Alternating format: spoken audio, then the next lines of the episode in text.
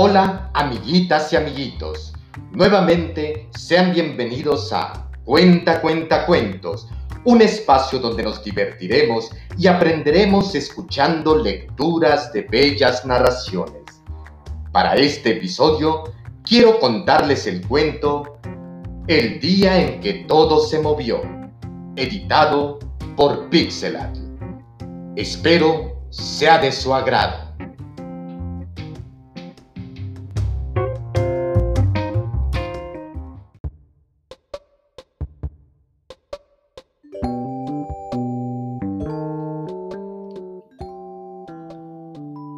Un día mis amigos y yo estábamos jugando a las escondidas. Yo me escondí con mi amigo Nacho sobre un árbol mientras Rocco contaba abajo. Nunca nos vería llegar a la base. Cuando de repente escuchamos ruidos extraños y las ramas temblaban. Nos agarramos fuerte al árbol. Se escuchaba mucho ruido y sentí miedo. Todo se empezó a mover. No sabía qué hacer. Parecía pasar en toda la ciudad. Cuando paró todo, tardamos en bajar del árbol. Cuando nos abrazamos, nos sentimos un poco mejor todos y mi corazón se calmó un poco. El señor Topo estaba ocupado limpiando todo y ayudando gente. Cuando nos vio, sonrió y eso se sintió bien. Lo llenamos de preguntas. ¿Qué pasó? ¿Qué va a pasar? ¿Qué siento? ¿Qué hago? Lo que sentimos es un temblor o cuando es muy fuerte, terremoto. Muchas veces son pequeños y no se sienten, pero algunos son muy poderosos. Nuestra Tierra es como un gran rompecabezas formado de grandes piedras llamadas placas tectónicas. Aunque no lo sientan, la Tierra está girando siempre a gran velocidad, a 1600 kilómetros por hora, que es más rápido que el sonido. Esto acumula mucha energía y eso hace que se muevan las placas lo que nosotros sentimos como temblores.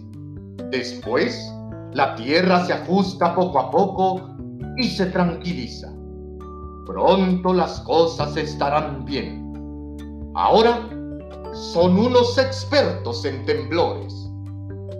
Algo así pasó hace muchos años. Así que fuimos a ver al señor perro, quien nos platicó lo sucedido. Hace más de 30 años hubo un terremoto Muchas construcciones se derrumbaron y todos salimos a ayudar. Quitamos tierra, piedras y después todos ayudamos a reconstruir nuestra ciudad. Ahora que ya sabes lo que puede pasar en un temblor, recordemos lo que debemos hacer si estás en un edificio, en tu casa o escuela.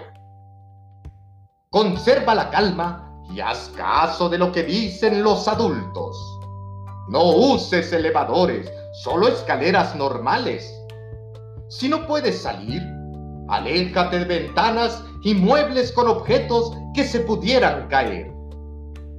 Tírate al suelo y cúbrete la cabeza. Si estás afuera, en la calle, quédate allí. Aléjate de edificios, cruces de autos y cables.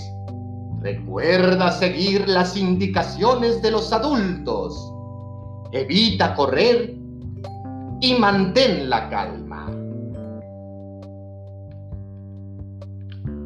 Al final, lo importante es estar con tus seres queridos y protegernos unos a otros, porque todos somos una gran familia.